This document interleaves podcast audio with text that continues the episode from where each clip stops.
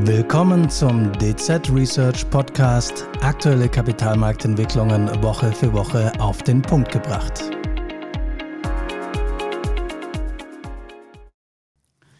Die chinesische Regierung feierte zuletzt zehn Jahre neue Seidenstraße. 3000 Infrastrukturprojekte sind in der vergangenen Dekade angestoßen worden. 960 Milliarden US-Dollar an Kapital wurden investiert. Das Projekt galt als visionär, stellt sich aber mittlerweile harten wirtschaftlichen, aber auch politischen Realitäten. Die ersten Länder haben zuletzt bekannt gegeben, dass sie sich aus dem Projekt zurückziehen möchten.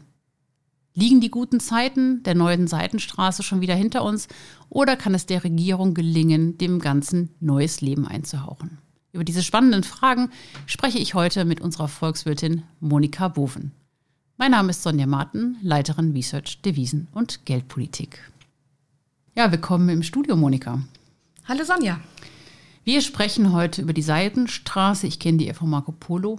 Aber es gibt ja eine neue Seidenstraße. Und zwar jetzt fast genau seit zehn Jahren. Ich glaube, das hat jetzt Jubiläum gehabt. Genau. Vielleicht fangen wir mal damit an. Erklär doch einfach erstmal, was, um was geht es hier überhaupt? Weil es ist ja ein wahnsinnig ambitioniertes Projekt.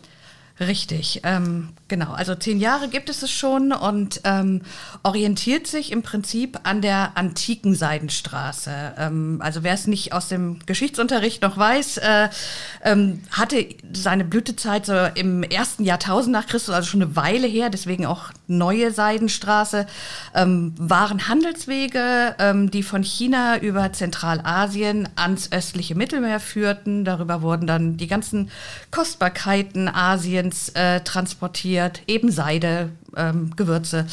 Und ähm, vor zehn Jahren, ähm, da war der chinesische Staatspräsident Xi Jinping noch in seinem ersten Amtsjahr, hat er dieses ja ambitionierte und ich finde auch visionäre Projekt vorgelegt, nämlich eine länderübergreifende Verkehrsinfrastrukturinitiative, die sich an diesen alten Wegen orientieren sollte. Wobei man muss sagen, dieser Name Seidenstraße, der ist eher hier im deutschsprachigen Raum gebräuchlich. Ähm, der Name ähm, übersetzt aus dem Chinesischen heißt One Belt, One Road, also ein Gürtel, eine Straße. Mittlerweile heißt es Belt and Road Initiative, BRI abgekürzt. Also wenn man das mal liest, ist es schon, schon wichtig, das zu wissen, dass es sich dahinter verbirgt. Und ähm, das heißt, dass im, Prinzip zwei äh, Wege ähm, dort beschritten werden sollten. Also neben dem Landweg, den ich eben schon skizziert habe, auch ein Seeweg, die, eine maritime Seidenstraße sozusagen, die sich in Richtung Afrika orientiert. Und entlang dieser Routen sollten Infrastrukturobjekte äh, gebaut werden oder sind gebaut worden, muss man ja jetzt schon rückblickend sagen. Häfen, Bahnlinien, Straßen, Autobahnen, Tunnel, Brücken, was auch immer. Ähm, und dafür waren eingeplant eine Billion US-Dollar. Also es ist eine wow. enorme Summe. Ähm, also ist immer ganz gut, wenn man sich das so vorstellen kann. Das ist äh, ähm, so groß groß wie das jährliche BIP, die jährliche Wirtschaftsleistung der Niederlande. Ähm, und wenn man jetzt nach zehn Jahren zurückblickt, es sind etwa 3000 Projekte nach chinesischen Angaben im Rahmen der Seidenstraße ähm, angestoßen worden, mit einem Wert von über 960 Milliarden US-Dollar. Also man hat das Soll im Prinzip erfüllt. Also hört sich natürlich erstmal unglaublich positiv an, Infrastrukturprojekte etc. Aber warum macht China das? Zumal das ja nicht nur in China selbst alles gebaut wird. Ja, gerade eben nicht in China, also außerhalb Chinas. Ähm, Ziel der ganzen Sache war, Handelswege auszubauen, zu modernisieren. Und damit wollte natürlich China ähm, sich seine Position in den Exportmärkten verbessern, ähm, neue Exportmärkte erschließen, Positionen ausbauen, sich besser diversifizieren. Ähm, und das ist auch eigentlich gelungen. Also die chinesischen Exporte sind auf viel mehr Länder verteilt. Das war vor 15 Jahren, als wir die Finanzkrise hatten, war das noch anders. Da war China sehr stark auf die USA konzentriert. Und das hat China deswegen auch in der Finanzkrise Finanzkrise sehr stark getroffen, als dann der Welthandel so stark eingebrochen ist. Also das ist so die eine Überlegung gewesen. Die andere Überlegung ist natürlich auch auf der Importseite, sich den Zugang zu wichtigen Rohstoffquellen, Rohstoffländern zu sichern, die vor allen Dingen ja auch in Afrika liegen. Und auch da muss man sagen, das ist gelungen. Da sind ja unglaublich viele Länder involviert, ne? Genau, richtig. Also letztendlich ist das Projekt mittlerweile weltumspannend. Also nur mal eine Zahl zu nennen, ähm, also auch wieder chinesische Angaben, muss man sagen. Äh, ähm, es haben sich 100, fast 150 Länder angeschlossen. Äh, wenn wir uns vor Augen führen, es gibt etwa 200 Länder oder 200 Staaten auf dieser Welt. Ähm, das sind also äh, drei Viertel aller Staaten dieser Welt und die stehen für zwei Drittel der Weltbevölkerung. Enorm, wirklich. Ähm, um sie mal kurz aufzuzählen, wer gehört alles dazu? Also äh, vor allen Dingen die südost- und zentralasiatischen Staaten, also mehr oder weniger Chinas direkte Nachbarn. Äh, fast der gesamte Nahe und Mittlere Osten, sehr viele afrikanische Länder und mittlerweile reicht die Seidenstraße auch bis nach Südamerika, also gerade die kleineren lateinamerikanischen Länder, die, die karibischen Inselstaaten und auch im Pazifik, die ganzen Zwergstaaten ähm, oder viele davon zumindest, haben sich der Seidenstraße äh, angeschlossen. Deswegen muss man schon, also mit Respekt sagen, was die Ausdehnung angeht, die Zahl der Mitglieder, die Investitionssumme, die in zehn Jahren investiert wurde, ähm, gilt es als das erfolgreichste Investitionsobjekt eines einzelnen Staates aller Zeiten. Okay, also 75 Prozent aller Staaten der Welt sind mit drin. Äh, jetzt kommt natürlich die Frage auf, äh, was mit dem Rest? Ich glaube, es gibt ja auch einige Kritik an diesem Projekt. Äh, unter anderem fehlt mir Europa in der Aufzählung. Ich glaube, Italien hat doch gerade auch für Schlagzeilen gesorgt, weil die da irgendwie nicht mehr mitmachen wollen. Genau, das, das ist richtig. Also ähm, von, also es gibt europäische Länder, auch EU-Länder, die sich angeschlossen haben, aber die sind doch eher in der Minderheit. Also Italien hast du genannt, Griechenland, Ungarn gehört dazu, Serbien, kleinere Balkanländer. Aber man muss eben sagen, also es gibt viel Kritik und vor allen Dingen die eher westlichen demokratischen ähm, entwickelten Industriestaaten, die stehen dem Projekt sehr, sehr skeptisch gegenüber. Ähm, also zählen wir mal auf, die nicht dazu gehören, äh, die Vereinigten Staaten ganz vorneweg. Ähm, Gut, klar, das. Äh ne? ähm, äh, dann ähm, von den EU-Staaten Deutschland, Frankreich, viele andere, aber Deutschland, Frankreich sind natürlich die Schwergewichte, Großbritannien, äh, in Asien, Japan, Korea, ähm, aber auch von den BRICS-Staaten ähm, sind Indien und Brasilien nicht dabei. Und äh, das relativiert dann, ich meine, es ist eine enorme Erfolgsbilanz, aber sie wird dadurch ein Stück weit relativiert, weil das sind ja alles wirtschaftliche Schwergewichte. Und ähm, diese Länder, die ich jetzt aufgezählt habe, die nicht dazu gehören, stehen insgesamt für 60 Prozent der globalen Wirtschaftsleistung. Das heißt also umgekehrt betrachtet, die Seidenstraße mit ihren 75 Prozent der Staaten, mit ihren zwei Drittel der Weltbevölkerung steht für 40 Prozent der globalen mhm. Wirtschaftsleistung. Und wenn wir China noch ausklammern, sind es nur 25 Prozent. Das heißt, wir haben hier äh, es vor allen Dingen mit kleineren und aber auch ärmeren Ländern zu tun, die sich dem der Initiative angeschlossen haben. Was sind denn eigentlich die Hauptkritikpunkte, die jetzt zum Beispiel die größeren westlichen Länder an diesem Projekt haben? Ja, viele. Also das sind auch über die, über die Zeit immer mehr geworden. Natürlich vor allen Dingen dieses asymmetrische Größenverhältnis, was ich eben schon angedeutet habe, was natürlich ein großes Machtungleichgewicht beinhaltet. Und das hat sich auch gezeigt über die Jahre, dieses, dieses Ungleichgewicht. Ähm, dann schauen wir mal auf die Struktur. Also die Projekte, die die werden in allererster Linie von den chinesischen Staatsbanken finanziert. Ist jetzt erstmal nicht negativ, ähm, aber ähm, die Kredite, die waren sehr zinsgünstig auch oder sind es auch immer noch. Ähm, die Chinesen haben auch wenig Auflagen verlangt, also Umweltschutz, Menschenrechte, alles, was so von den westlichen Ländern in der Regel kommt äh, und, und was dann auch für Schwierigkeiten sorgt. Ähm, aber dann hat sich herausgestellt, die Chinesen kommen mit ihren eigenen Baufirmen. Das habe ich gesehen, genau, die eigenen Firmen produzieren das oder genau, bauen das dann. Genau, die mhm. eigenen Firmen. Ich meine, das ist jetzt auch nicht so ungewöhnlich, dass halt die Spezialisten ähm, in das Land kommen, aber es hat halt kaum Beschäftigungsgewinne vor Ort mhm. gegeben. Also sie haben halt auch ihre Arbeiter mitgebracht, die haben dann auch relativ abgeschottet äh, da gelebt. Und, ähm, und dann kommt dazu, dass äh, viele ähm, Projekte auch völlig überdimensioniert waren. Ja, ich meine, vielleicht, äh, äh, weil sie Teil eines großen Ganzen waren, aber es gibt Straßen, die hören im Nirgendwo auf. Sowas haben wir auch aus China gehört. Also das ist jetzt nicht so so untypisch. Aber Straßen, die, wo, wo halt nur ein Abschnitt äh, fertiggestellt wurde, äh, Flughäfen, die völlig überdimensioniert waren, die von ihrer Kapazität überhaupt nicht ausgelastet werden können. Das erinnert mich so ein bisschen an diese chinesischen Geisterstädte. Genau, richtig. Das ist schon so ein chinesisches Prinzip. Auch man, man baut erstmal, um Wirtschaftsleistung zu äh, erzeugen. Mhm. Ja, aber hier war es halt so, das waren halt Erträge für die chinesischen Baufirmen. Also China hat seinen Baufirmen im Ausland Erträge gesichert, die es zu Hause gar nicht mehr erwirtschaften konnten. Hat also äh, Baudienstleistungen exportiert. Das war gut für China, aber für die ähm, Partnerländer hat, hat, es, hat, es, nicht viel gebracht, keine Jobs und die sitzen ja jetzt auf ihren Schulden. Ja? Und äh, das halt auch in einem Verhältnis, was zum Teil enorm ist. Also vielleicht mal nur ein Beispiel, das kleine Balkanland Montenegro. Da wurde eben so eine Autobahn gebaut, die dann im Nirgendwo endete.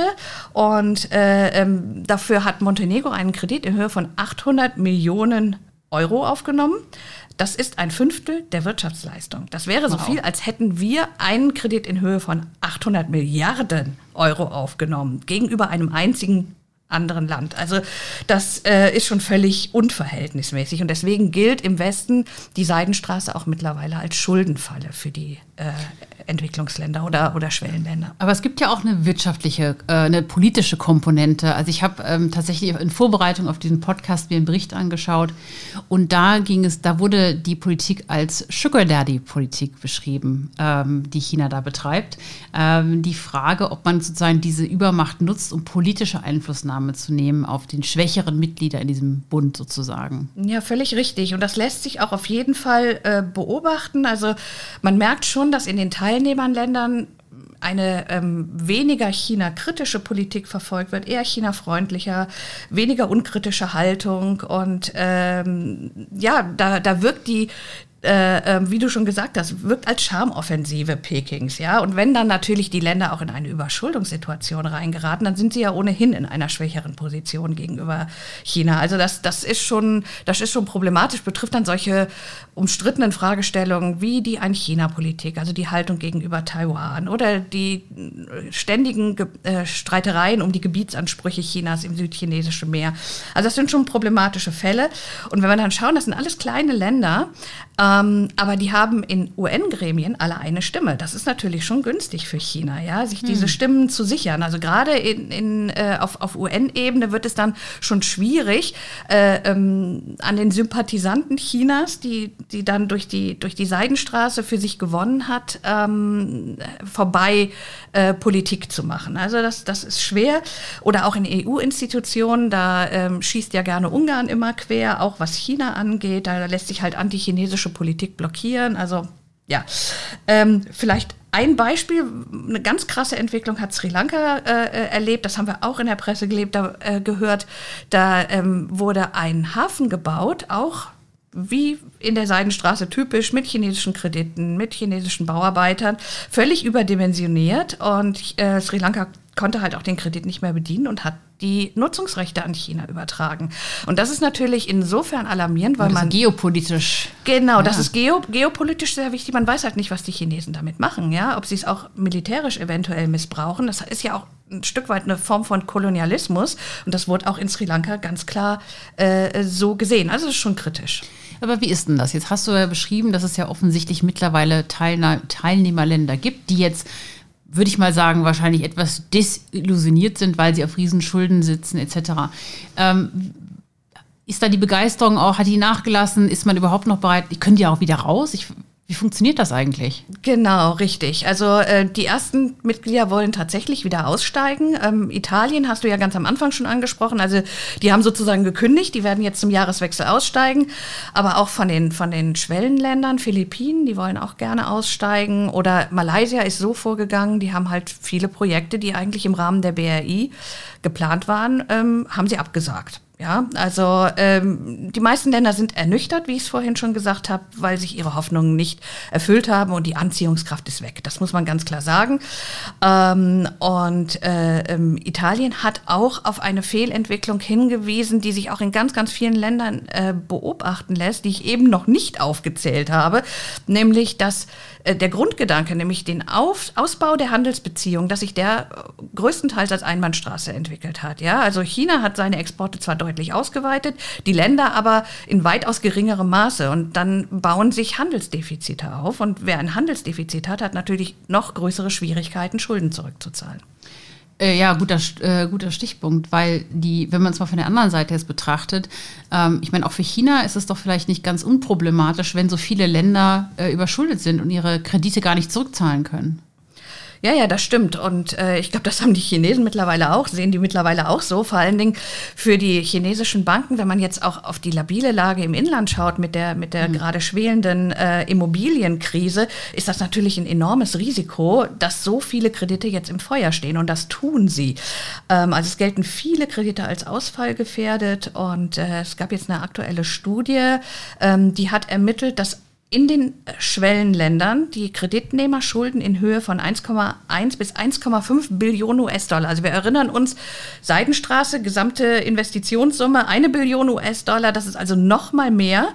Ähm, also Schulden gegenüber China haben.